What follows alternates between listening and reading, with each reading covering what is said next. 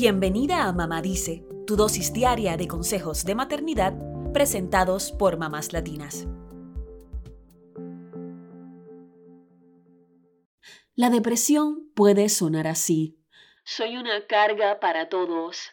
Tengo la cabeza rodeada de una niebla densa, oscura y continua.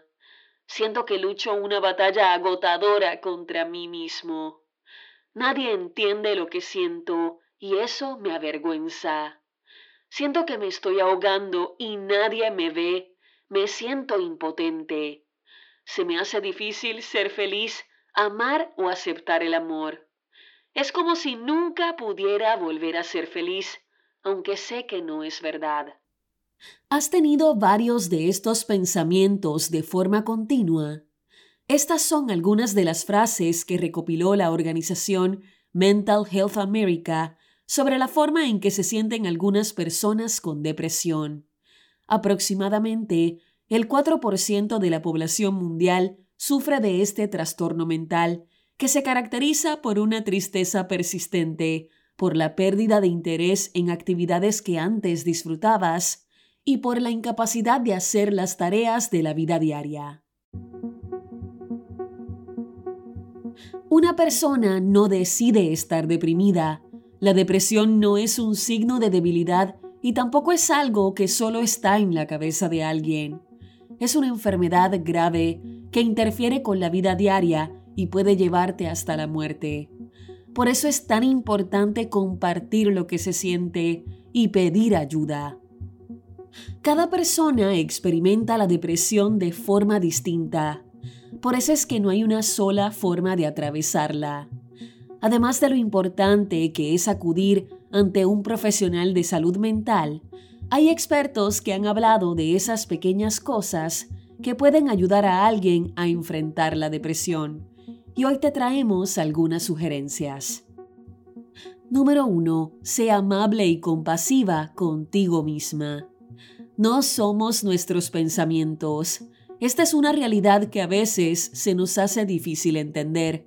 En una depresión pueden ser muchos los pensamientos intrusivos y negativos, pero hay que hacer un esfuerzo por tener compasión de nosotros mismos y recordar que no eres ese pensamiento. Número 2. Verte bien puede ayudarte a sentirte bien. Hay estudios que demuestran que la forma en que nos vemos influye en cómo nos sentimos. Y una persona que ha visto esto de primera mano es la estilista y coach de confianza Yolandi Hamilton. Yolandi le dijo a Psych Central que muchas de las mujeres con las que ha trabajado y que enfrentan ataques depresivos han aprendido que la forma en que se ven afecta su estado de ánimo, para bien o para mal. Por eso, recomienda que agregues a tu atuendo alguna pieza que tenga un significado para ti. De esta forma, cuando te mires al espejo y veas esa pieza, tendrás un pensamiento positivo, lo cual puede ayudar a enfrentar los pensamientos depresivos. Número 3. Haz una lista de las cosas que te dan ánimo para consultarla cuando tengas un ataque depresivo. Pueden ser sitios web que te gusten, videos divertidos, películas que te suban el ánimo, lugares a los que quieras ir o actividades que te suban el ánimo, como tomar un baño o salir a caminar.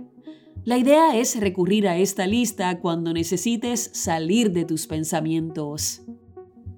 Número 4. Pon tu cuerpo en movimiento.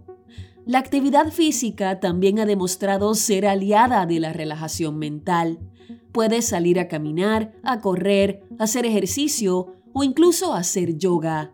La práctica del yoga regularmente ayuda a enfocarte en tu cuerpo y tu respiración, lo cual puede tener un impacto positivo en personas con depresión y ansiedad. Número 5. Expresa tu creatividad con el arte, la música o escribiendo un diario. Escribir lo que piensas puede ser una buena herramienta para descargar todas esas emociones que sientes. Además, si practicas la gratitud, podrás darte cuenta de que las cosas no son tan terribles. La música y el arte también pueden ser sanadoras, así que incluye una buena dosis de alguna de estas herramientas para calmar tu mente. Número 6. Pasa tiempo con personas que te hagan sentir bien e incluso con animales. A veces llamar a algún amigo o familiar puede ayudarnos a salir de nuestros pensamientos y a sentirnos escuchados. Los animales también son grandes aliados en momentos difíciles. Por último, son importantes las prácticas de autocuidado y también tener una cita con un experto en salud mental. Aunque tome tiempo que te den la cita, tomar ese primer paso podría hacerte sentir que tienes control sobre la enfermedad y que hay esperanza para el futuro.